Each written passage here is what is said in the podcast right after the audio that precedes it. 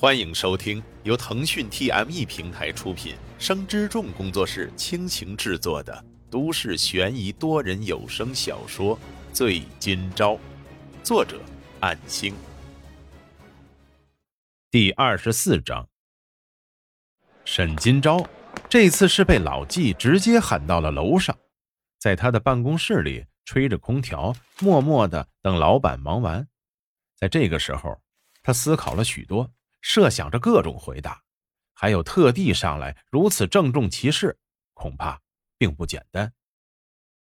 老纪的手停下来，捻了捻下巴的山羊胡，说道：“小赵，你的事情我晚上找老唐了解过了，他也已经尽力了。你还有自由之身，也挺好的。”沈金钊的心已经提到了嗓子眼上。似乎可以预见接下来可能会谈及的事，那或许就是今天晚上最后一天在季德来上班了吧。出于综合考虑，你在季德来的工作就先告一段落吧。嗯，我明白，谢谢老季这段时间的关照。如今事情已经闹得满城皆知，我也没有脸面强求您。沈金钊边说着，边已经双手在颤抖。然而，却是发自内心的感谢着老纪，而他的名字叫李伟。嗯，你说什么呢？你想辞职了吗？啊，老纪，你不是说……老纪拍着蓬松留长的头发，笑了好几声，然后再次说道：“小赵，你想多了。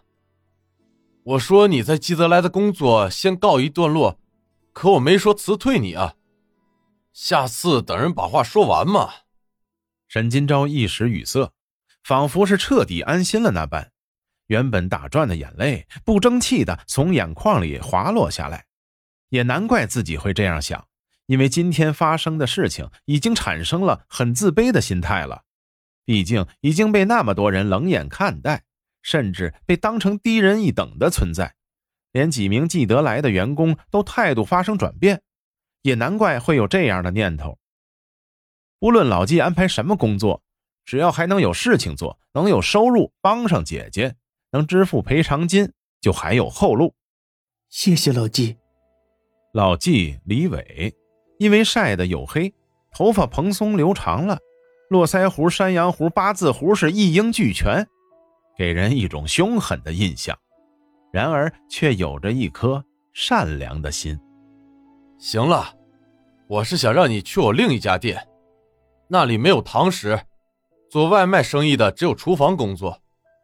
因为我听几个大叔说你很上进，经常勤奋拖地、偷学技术，哈哈，这不就刚好能为我所用了吗？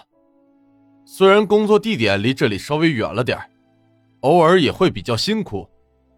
你愿意接受这个调配吗？沈金钊闻言后赶紧站起来，如此大恩不得不向老板鞠躬道谢。如此周到又善解人意的老板，怎么能不感激呢？晚上被客人的目光盯着，有点快要患上恐惧症了。这样的调度实在是最好不过。老纪点点头，那你换衣服吧，现在我就带你过去。可是，我还有几个小时的工作呢。服从调度也是工作的一部分呢。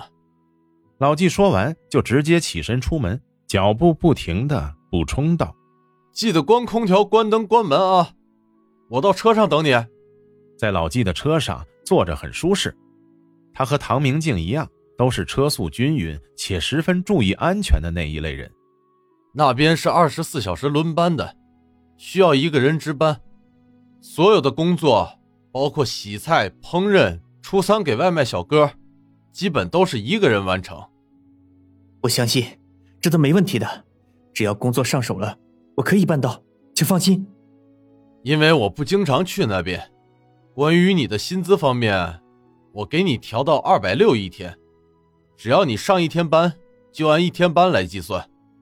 如果实在给你安排的班次太多，我也照样结算给你，这是我们的约定。对了，他们都是月结的工资，记得你的事别和他们说啊。好的，好的。谢谢老纪。假期方面只能机动轮休，因为只有四个人，你们可以轮换休息。到时多听那边店长排班就行了。不过除了交接班那半个小时，你们应该很少有见面的机会。哎，记得放松就好。店长和我是同一个厨艺学校出来的同学，很好说话的。嗯，明白了，我会处理好的，不会让你失望。沈金钊从这一天的颓废中恢复过来了，因为老纪的恩情。这份照顾，甚至能感受到真切的情感，这是老纪个人的魅力，早就不是那晚被唐明镜拜托时的情谊，而是真正体恤下属的好老板。